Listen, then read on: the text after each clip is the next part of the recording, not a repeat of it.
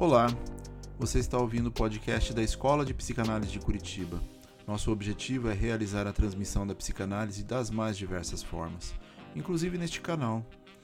Meu nome é Sandro Cavalotti, eu sou um dos psicanalistas da IPC e o tema do episódio de hoje é o setting analítico presencial versus o digital.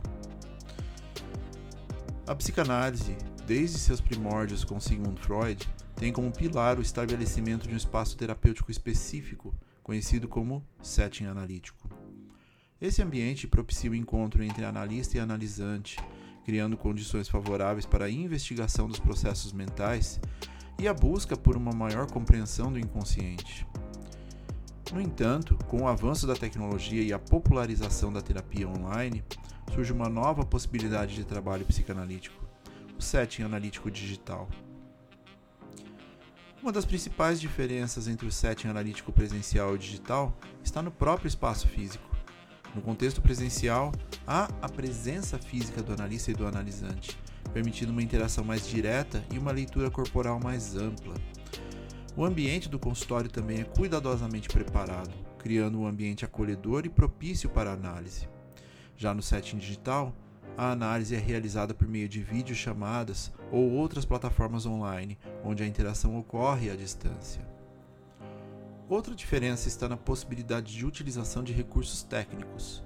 No setting analítico presencial, o analista pode contar com elementos como o divã, que oferece ao analisante a oportunidade de relaxar e se expressar de maneira mais livre. Além disso, a sala de análise é projetada para garantir a privacidade e a confidencialidade do trabalho terapêutico. No setting analítico digital, esses recursos físicos são substituídos pelo uso da tecnologia, que possibilita a realização das sessões a partir de qualquer localização geográfica. A questão da transferência e da contra-transferência também é afetada pelas diferenças entre o setting analítico presencial e o digital. No setting presencial, o analista pode captar sinais não verbais e sutilezas da comunicação que podem ser relevantes para a análise. A postura corporal, o tom de voz, a expressão facial, todos esses elementos contribuem para a compreensão da dinâmica transferencial. No setting digital, esses aspectos são atenuados uma vez que a comunicação é mediada por uma tela. No entanto, é importante ressaltar que a transferência e a contra-transferência ainda estão presentes. Mesmo que em forma diferente, e ainda podem ser exploradas e trabalhadas no contexto online. Além disso, a dinâmica da sessão pode ser afetada pela própria natureza do meio digital. Questões técnicas, como problemas de conexão, interrupções na comunicação, podem interferir na fluidez do processo terapêutico.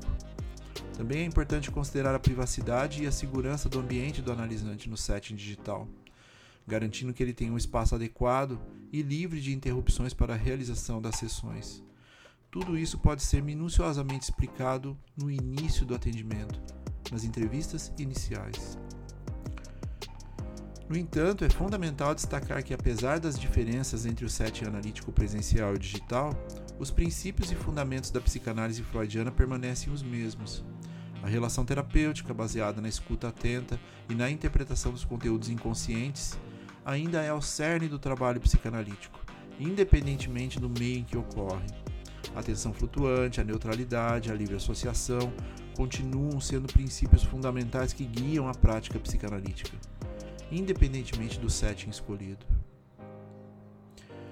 Portanto, embora haja diferenças significativas entre o setting analítico presencial e digital, ambos podem ser espaços válidos e eficazes para o trabalho psicanalítico.